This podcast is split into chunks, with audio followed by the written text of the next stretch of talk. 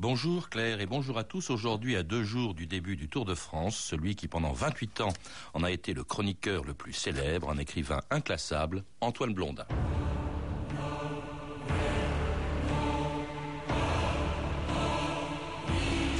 Les gens de gauche me prennent pour un gars de droite, les gens de droite me prennent pour un gars de gauche. Je suis ni l'un ni l'autre, je suis un anard.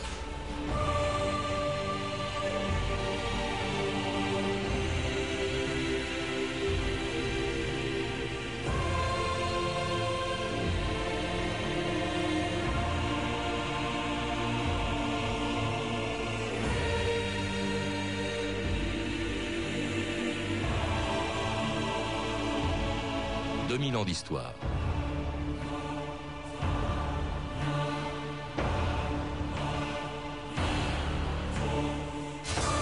Le jour de son enterrement à l'église de Saint-Germain-des-Prés, tous les amis d'Antoine Blondin étaient là. Des écrivains, des journalistes, quelques vedettes du rugby, du vélo, du cinéma, une brochette d'académiciens venus en voisin et des inconnus avec lesquels il avait écumé tous les bars du quartier latin. Dans une église pleine à craquer, Michel Déon, le compagnon des bons et des mauvais jours, rappela le blondin qu'il avait rencontré 40 ans plus tôt. Il avait pour lui, dit-il, l'intelligence et un cœur immense, il était beau et courageux, il possédait au plus haut degré le sens de l'honneur et de la fidélité, la grâce voulait, ajouta Déon, qu'il fût aussi un grand écrivain. Écrivain, mais aussi journaliste, il n'avait fallu à Antoine Blondin que cinq romans pour devenir une des figures les plus originales de la littérature d'après-guerre. France Inter, le 7 juin 1991.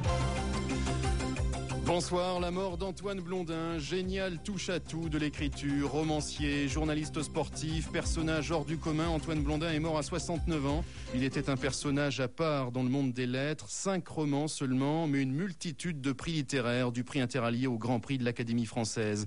Des centaines de chroniques sur le Tour de France dans l'équipe et aussi une personnalité exceptionnelle, buveur et fêtard. Tout ça, c'était Antoine Blondin. Pratiquement, depuis dix ans, je n'écris plus. Depuis que j'écris plus, on me donne des prix littéraires. J'ai quand même écrit énormément dans ma vie. Je n'ai jamais lu une ligne de moi. Ça me plaît pas. Enfin, les prix littéraires me permettent de payer mes boissons. Total, je suis tombé un peu malade, mais je vais me remettre. À la boisson d'abord, et au prix littéraire ensuite. Alain Cresucci, bonjour. Bonjour. Alors c'était Antoine Blondin en 1990, un an avant sa mort. Antoine Blondin, dont vous êtes le premier à avoir écrit une importante biographie qui vient de sortir chez Gallimard. Euh, ce qui n'a pas dû être facile, hein, parce que vous le dites vous-même dans ces entretiens, comme celui que l'on vient d'entendre, Blondin brouillait les pistes. Hein. Il, écrivait, dites-vous, sa légende. Euh, par exemple, est-ce que c'est vrai qu'il n'aimait pas ce qu'il écrivait? Euh, C'est peut-être pas tout à fait faux. les hussards ne parlaient pas beaucoup de leur œuvre. Ils parlaient plus de leur, euh, de leur, de leur vie, de, de, leur amitié. Mais ceci dit, il avait quand même une grande conscience d'être un écrivain et je pense d'être un très bon écrivain. Alors quand on parle de Blondin, on en parle le plus souvent on parle le plus souvent du personnage, de, celui qui écumait les bistrots du, quartier latin, et en les distinguant de l'œuvre. Vous, vous ne distinguez pas les deux, hein, et, vous dites d'ailleurs, euh, vous avez utilisé dans votre livre essentiellement ces cinq romans, euh, entre autres, euh, pour parler de Blondin, pour comprendre l'homme, hein, qu'il s'agisse de l'Europe buissonnière, des enfants du bon Dieu, de l'humeur vagabonde, du Saint-Jean hiver ou de Monsieur Jadis, qui étaient tous d'ailleurs des romans autobiographiques. Euh, sans aucun doute. Bien sûr, euh, je ne simplifie pas au point de, parler de l'œuvre et l'homme ou de l'homme et l'œuvre, mais euh, quand on lit les romans de Blondin, eh bien, il faut savoir qu'on lit une transposition littéraire de son existence et de celle de ses proches. Alors, on retrouve par exemple dans le premier de ses romans, L'Europe buissonnière, c'est un épisode important qui a beaucoup compté dans sa vie. Vous lui consacrez tout un chapitre, c'est son séjour en Allemagne pendant la guerre dans le STO, le service de travail obligatoire. Euh, et là, vous rappelez que, euh, contrairement à beaucoup de jeunes Français qui essayaient d'y échapper en allant au maquis, lui, il est allé très volontairement. Euh, tout à fait. C'est la deuxième partie de, l'Europe buissonnière, celle qui est consacrée consacré à un, étudiant qui s'appelle euh, Superniel, qui est d'ailleurs le nom déguisé d'un de ses compagnons du STO. Et euh, le personnage de Superniel reproduit à peu près l'itinéraire d'Antoine Blondin, c'est-à-dire qu'il a été convoqué comme tous les Français de, son âge. Certains ont essayé d'y échapper par le maquis, d'autres en, se cachant, d'autres y sont allés, j'allais dire, contraints et forcés. Lui, il y est allé, j'allais dire, tout, à fait volontairement et presque en donnant des, des justifications. Mm. Euh, c'est assez étonnant, mais c'est comme ça. D'autant qu'il en a donné une version très romancée en disant que la police française l'avait arrêté. Tout à fait faux, il y est allé, bon, comme ça. Alors après la guerre, il, réprouve euh, l'épuration, il déclare détester euh, la littérature engagée de l'après-guerre, hein, notamment ce qu'on appelait d'un terme très vague les, existentialistes. Euh, il écrit à partir de 51 dans une revue de droite, Rivarol. Il fréquente ce qu'on a appelé, on venait de le dire, les hussards, hein, des écrivains comme Roger Nimier ou Jacques Laurent. Alors Blondin a toujours été considéré, au fond, comme un écrivain de droite. On l'écoute en 1972 au micro de Jacques Chancel. On disait parfois euh, Blondin, c'est un anarchiste de droite. Ah oui, mais ça, je ne retire pas la formule du tout. C'est-à-dire que, voilà, le grand problème, c'est de savoir si on aime l'individu ou si on aime la société dont cet individu fait partie. Eh bien, j'avoue que jusqu'à nouvel ordre, je préfère l'individu à la société. Si on veut réformer la société d'un autre côté, c'est pas mon ambition, c'est pas. Pourquoi disait-on les hussards? Ah ben, on disait les hussards parce que Bernard Franck, qui est un remarquable écrivain, a un jour écrit les hussards de droite. Et à l'origine, il y en avait trois. Il y avait Jacques Laurent, Roger Nimier et moi. Et alors depuis, euh, cette étiquette est restée. Puis c'est joli, hussard. Alors les hussards, on l'a entendu, ça vient donc d'un article de Bernard Franck et aussi du titre d'un livre de Denis Mais au-delà de ça, c'était quoi les hussards les hussards, c'est vrai qu'au départ, c'est un article polémique paru en décembre 52 dans les temps modernes, donc relativement tard dans la querelle de l'existentialisme et du roman engagé. Et cet article s'appelait Grognards et Hussards. Et Bernard la querelle, c'était même la guerre froide. Hein. Oui, oui, oui. C'était. Mais disons que la querelle d'existentialisme était sur le sur le déclin là. Mais il y avait quand même une, opposition très nette entre, j'allais dire, les écrivains des, du côté des temps modernes, c'est-à-dire du côté de Sartre, il faut dire, et les de la gauche du Parti communiste. De la gauche, du Parti communiste, d'extrême gauche, et, euh, et puis et puis d'autres hein, euh, que euh, Bernard Franck a désigné sous le nom de, de Hussard. Euh, qu'il associait aux grognards. Alors les grognards, c'était des vieux écrivains bourgeois, et les hussards, c'était des petits jeunes gens qu'il traitait d'ailleurs de fascistes. Mais à cette époque, quand on était gaulliste, on était déjà un peu fasciste en 52. Il faut se replacer dans, l'histoire des temps. Hein.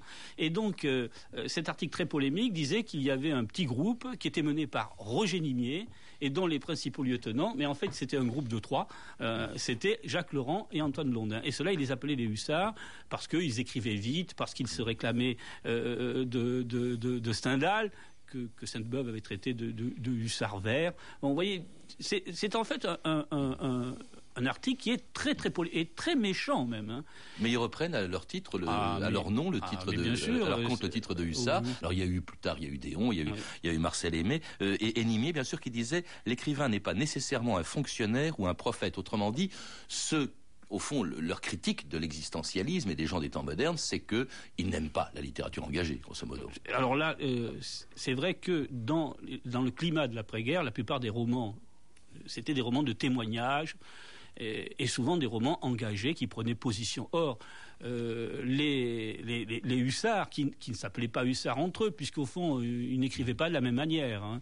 Il n'y a pas de ressemblance entre Laurent, Nimier et, Blondin. Eux, refusaient de faire de leurs romans euh, des manifestes politiques. C'était même pas une école littéraire, c'était plutôt, des copains. Et au fond, on a le sentiment que c'est plus par solidarité, par amitié, au fond, que Blondin est parmi eux, plutôt que par euh, des idées politiques. Là, la politique l'intéresse pas, en définitive. Euh, c'était même des, copains, vous voyez, c'est encore plus compliqué, parce que l'amitié entre Nimier et Blondin, qui deviendra vraiment très, très, très intime, eh bien, c'est n'a commencé que vers les années 55. ce sont plutôt des gens que, Bernard Franck distingue par une sorte de communauté euh, d'inspiration, c'est-à-dire le refus de la politique, le désir de la désinvolture. C'est ça qui les réunit. Alors l'amitié, elle pouvait aussi, avec Blondin, se nouer dans les, euh, dans les bars du quartier latin, où Blondin d'ailleurs levait plus souvent le coude pour boire un verre que pour écrire. J'ai toujours appelé les verres les verres de contact car quand j'étais très jeune, c'est-à-dire avant d'avoir une fille, je bégayais énormément et j'étais bourré d'humilité. Et puis, je me suis aperçu que quand je buvais, je ne bégayais plus. Alors je me suis mis à bégayer, à, pardon, à, boire, euh, je comprends tout maintenant, euh, pour pouvoir entrer en contact avec la terre entière. Alors boire pour entrer en contact avec la terre entière, c'est ça l'alcoolisme de Blondin, Alain ben, Écoutez, sans doute pour une part, mais dans cette euh, archive, on a un bel exemple de l'élaboration par Blondin lui-même de sa légende. Hmm. Enfin, c'est pas une légende, il buvait. Non, mais de sa, devise, il faut le rappeler, c'était remettez-nous ça. Mais de, de, sa, de, sa, légende, de sa biographie légendaire, car il ne s'est pas mis à boire avant qu'il ait une fille, il buvait déjà avant, il, la, la naissance de sa fille, ou plutôt de ses filles, n'a rien changé. C'est vrai que c'est le bégaiement, c'est le bégaiement. Alors le bégaiement, il l'avait avant, il l'avait pas plus avant qu'après. Et d'ailleurs, beaucoup de gens m'ont dit, ils s'en servaient de ce bégaiement comme de quelque, comme d'un euh, d'un charme. Ça le rendait charmant. C'était pas du tout un, un, bégaiement handicapant. Mmh. Hein, il en jouait même. Hein. Donc, alors, l'alcoolisme, là, il aurait fallu euh, inviter un spécialiste de, l'alcoolisme, mais il est évident que Blondin, par exemple, le, père de Blondin qui s'est suicidé, buvait aussi. Mm. Hein. Alors, est-ce qu'il y a euh, une, fatalité génétique? Je n'en sais rien, mais il est évident que l'alcoolisme n'est pas vécu comme quelque chose d'heureux chez Blondin. Ensuite, il a, il a fait comme si c'était quelque chose d'heureux, mais il a souvent essayé d'arrêter de boire. Et, quand il écrivait, il essayait d'arrêter de boire. L'alcoolisme, euh, c'est pas qu'un alcoolisme mondain. Hein. Faut pas imaginer ça. Alors, ça rendait évidemment la vie plutôt difficile aux femmes de sa vie. Il n'y en a pas eu beaucoup. Il y en a eu trois. La première, Sylviane, dont il a eu des enfants. Euh, il y en a eu deux autres. Il y a même eu d'ailleurs quelques aventures dont j'ignorais l'existence, qui est Dalida, qui a été, je crois, la, maîtresse de, Blondin. Et finalement, il était assez seul. Il y avait des copains, il y avait des bars, puis il se retrouvait tout seul le soir. Vous avez une très jolie formule, Alain Cresciucci. Vous dites, il n'était pas fait pour vivre seul, même s'il ne pouvait vivre avec personne. Je crois que la solitude, c'est la, grande angoisse d'Antoine Blondin. Et en, même temps, il l'a recherché. Il l'a recherché. Il y a une jolie formule à propos du Tour de France. Il disait euh, euh, le Tour de France, c'est la plus belle forme de solitude parce que c'est une solitude peuplée. C'est assez hermétique, hein. mais ça dit bien ce que ça veut dire. C'est qu'à la fois, il y a une angoisse de la solitude, peut-être l'angoisse du fils unique et de l'enfant qui n'était pas forcément toujours avec ses parents, et en même temps, il y a la recherche de, la solitude. Alors après l'Europe buissonnière, euh, il y a eu en 52 Les Enfants du Bon Dieu, euh, puis L'humeur vagabonde en 1955 et en 1959, ce qui fut sans doute le meilleur des romans de Blondin, euh, où l'on retrouve justement l'homme et son penchant pour la bouteille. Eh bien, je viens d'écrire un roman qui s'appelle Un singe en hiver. Ce roman est celui de la chute, de la rechute plutôt, d'un homme d'une soixantaine d'années qui a cessé de boire, le jour où un homme de beaucoup, son cadet, se présente à lui, il renoue avec la tentation de succomber et en fait le suspense de ce livre, s'il y en avait un, serait succombera-t-il, succombera-t-il pas? C'est quand même triste un jeune homme seul devant sa soupe. Bien sûr que c'est triste, seulement si je l'invite, tu diras encore que je manigance des trucs. Parlons plus de ça, hein. Monsieur Fouquet nous n'aurons plus de clients à cette heure-là. Si ça vous ennuie pas de venir à notre table. Avec plaisir, chère madame. Mario Oui, monsieur Venez donc ouvrir la bouteille, là. La censure, en la personne du représentant du ministre de la Santé, vient de s'opposer à la sortie du film Un singe en hiver, réalisé par Henri Verneuil, d'après le roman d'Antoine Blondin, avec notamment Jean Gabin et Jean-Paul Belmondo. Motif du refus du visa, le sujet traité est de nature à favoriser l'alcoolisme.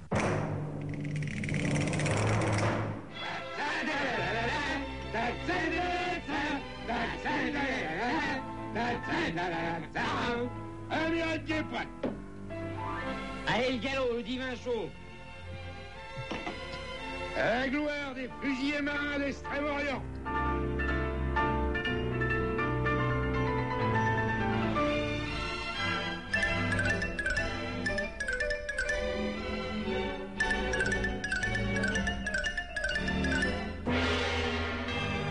France Inter, 2000 ans d'histoire, aujourd'hui Antoine Blondin. Et c'était un extrait du film de Verneuil, Le singe en hiver, d'après le roman de Blondin. Alors si le film Alain Cresucci a provoqué, on l'a entendu, les foudres de la censure, en revanche, le livre, qui a été écrit trois ans avant, a eu un prix et il a été plutôt célébré. Vous dites vous-même que c'était au fond le meilleur roman des, des cinq romans de Blondin c'est mon, opinion. Vous me permettrez tout d'abord de laisser à Blondin la responsabilité de l'interprétation qu'il fait de son livre, qui n'est pas celle que, ah que je fais. Non, non, pour moi, c'est pas un livre sur l'alcoolisme, ça va beaucoup plus loin. Là, il se dissimule derrière cet argument. Et, et d'ailleurs, euh, c'est cette interprétation-là qui a été choisi par les scénaristes et par euh, Verneuil, c'est-à-dire que dans le film Saint-Jean c'est surtout une histoire d'alcoolisme, l'histoire du Saint-Jean et c'est pour ça que je le considère comme le plus beau des romans de Blondin, et c'est vraiment le drame d'un individu, et je dirais presque le drame d'un père.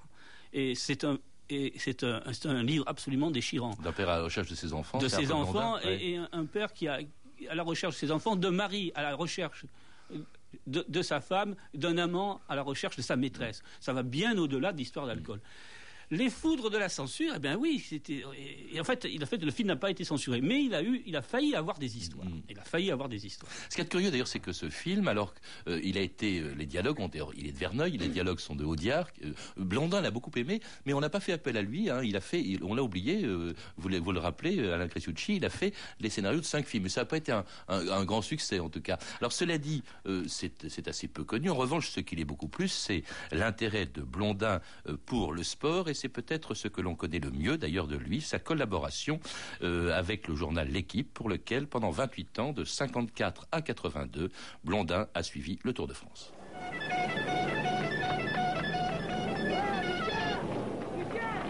Je suis en train de suivre mon 21e Tour de France, qui représente sensiblement deux fois un quart le tour de la Terre, mais je crois que je ne pourrais pas m'en passer.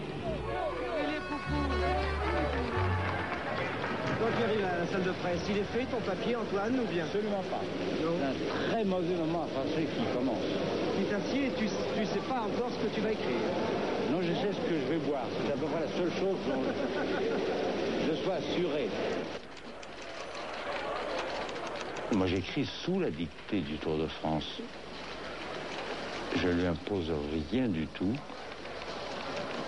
Je lui demande rien. Il me dit des choses et euh, aujourd'hui, il m'en a dit. Alors vous avez une arrivée que Jacques Esplaçant s'est dégagé, Esplaçant pour Linden, ce sera très difficile. Esplaçant pour Linden, c'est Jacques Esplaçant qui triomphe Yvonne Linden. C'est pas comment un écrivain sur le Tour de France, Alain Cresucci Comment ça s'est passé? Je crois que c'est en 54 oui, euh, ouvert le Tour. Eh ben c'est des admirateurs qui étaient euh, Michel Clar et Marcel Ansen.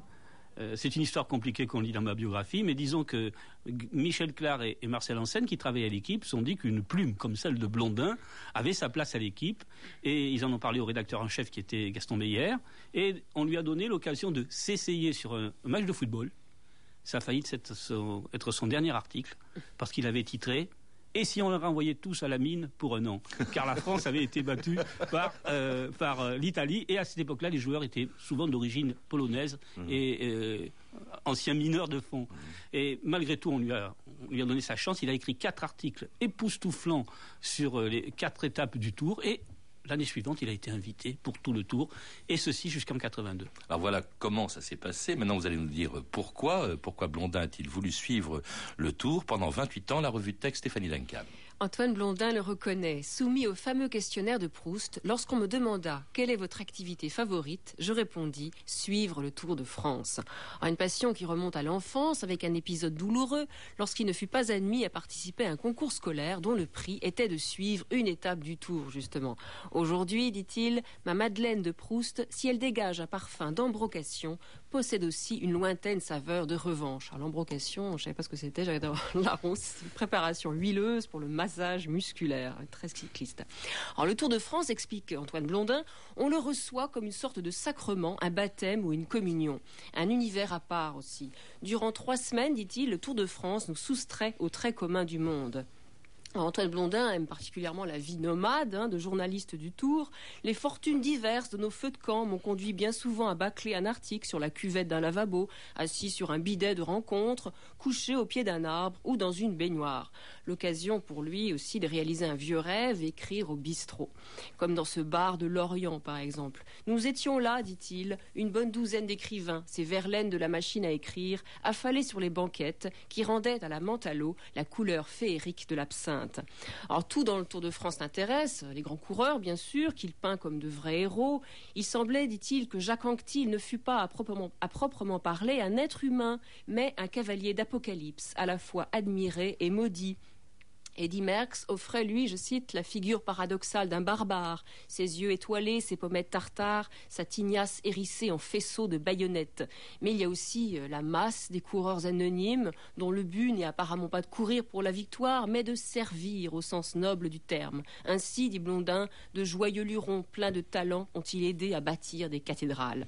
il s'intéresse aussi aux spectateurs du tour, hein, plus surprenants les uns que les autres, les bonnes sœurs. Il semble qu'il y ait plus de religieuses ayant la vocation cycliste que de cyclistes ayant la vocation religieuse.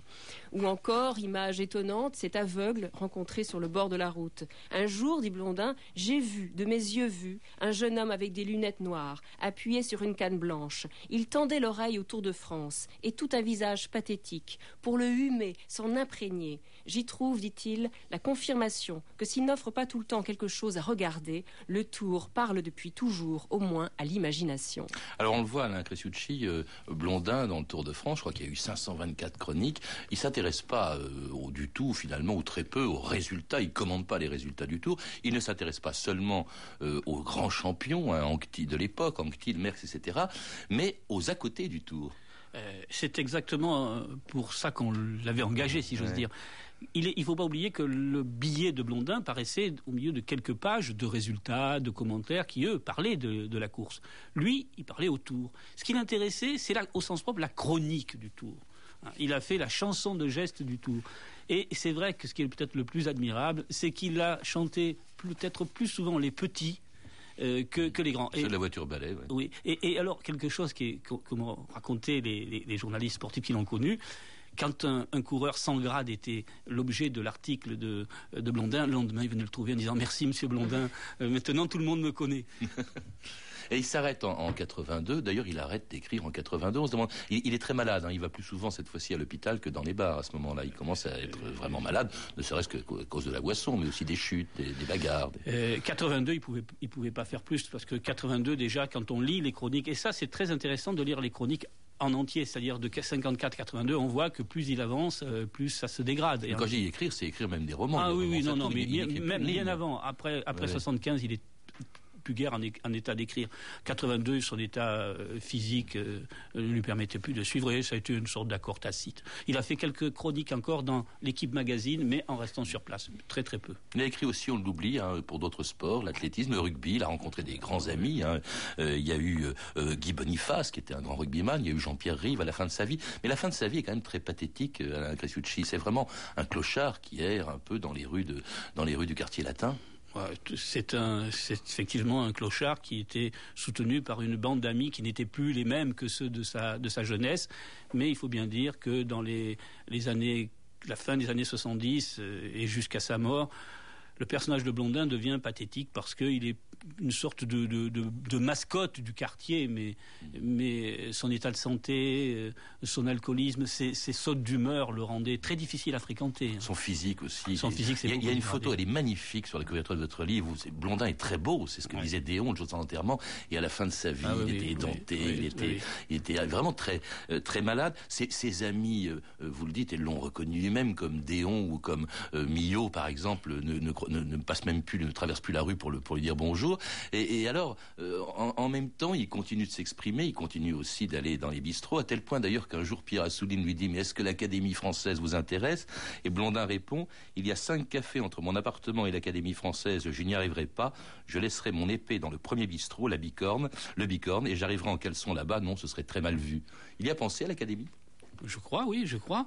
Je crois qu'il y a pensé parce que, parce que ses amis, euh, et ça, ça devait lui faire un, petit peu mal, ses amis y étaient, euh, d'abord Déon, et ensuite Jacques, Jacques Laurent. Laurent. Et, et eux aussi se sont demandé s'il fallait faire campagne pour Blondin, mais, mais c'était pas possible. C'était Mm. pas possible. Il avait de très bons amis, hein, il avait de très bons amis, comme Genevoix, par exemple, qui était secrétaire perpétuel.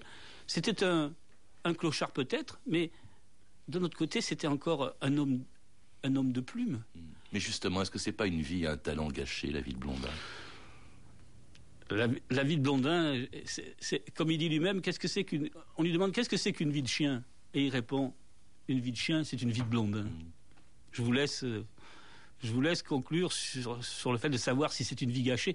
C'est la vie gâchée de, de Scott Fitzgerald, hein, de- d'Alfred de Musset, mais c'est aussi peut-être pour ça qu'ils sont, qu'ils sont si touchants. Puis une œuvre très belle aussi, hein, qu'on peut lire, bien entendu. Qu'on doit lire. Aujourd'hui, Ben, est-ce que c'est actuel ou est-ce que c'est daté Non, non, ce n'est pas daté du tout. C'est actuel. C'est encore une œuvre qui a ses, ses- ses- ses fans, son, son fan club. Il lui manque simplement d'être reconnue, parce qu'elle est encore connue. C'est une œuvre tout à fait moderne. Merci Alain Cresciucci. Je rappelle donc que vous êtes l'auteur d'une très belle biographie, la première, euh, donc la seule, hein, d'Antoine Blondin, qui vient d'être publiée chez Gallimard. Euh, à lire également Le flâneur de la rive gauche, un livre d'entretien avec Antoine Blondin, mené par Pierre Assouline, et qui vient d'être réédité à la table ronde. Et puis aussi Rue du Bac, Salut aux années Blondin de Denis Lalanne, publié également à la table ronde, hein, qui était la maison d'édition de Blondin. Euh, vous avez entendu un extrait d'un très bon documentaire de Jacques Meigne et Serge Garcin, diffusé demain à 14h40 sur France 5, intitulé Le Tour de France, vu par Antoine Blondin, ainsi qu'un extrait du Bon Plaisir d'Antoine Blondin, diffusé le 4 janvier 1986 sur France Culture. Vous pouvez retrouver ces références en contactant le service des relations avec les auditeurs au 0892 68 10 33 34 centimes la minute ou en consultant le site de notre émission sur franceinter.com. C'était 2000 ans d'histoire à la technique Jean-Philippe Jeanne et Mathias Alléon, documentation et archivina Virginie Bloclené, Claire Tesser et Émilie Trassante, revue de texte Stéphanie Duncan, une réalisation de Anne Kobilac. Une émission de Patrice Gélinet.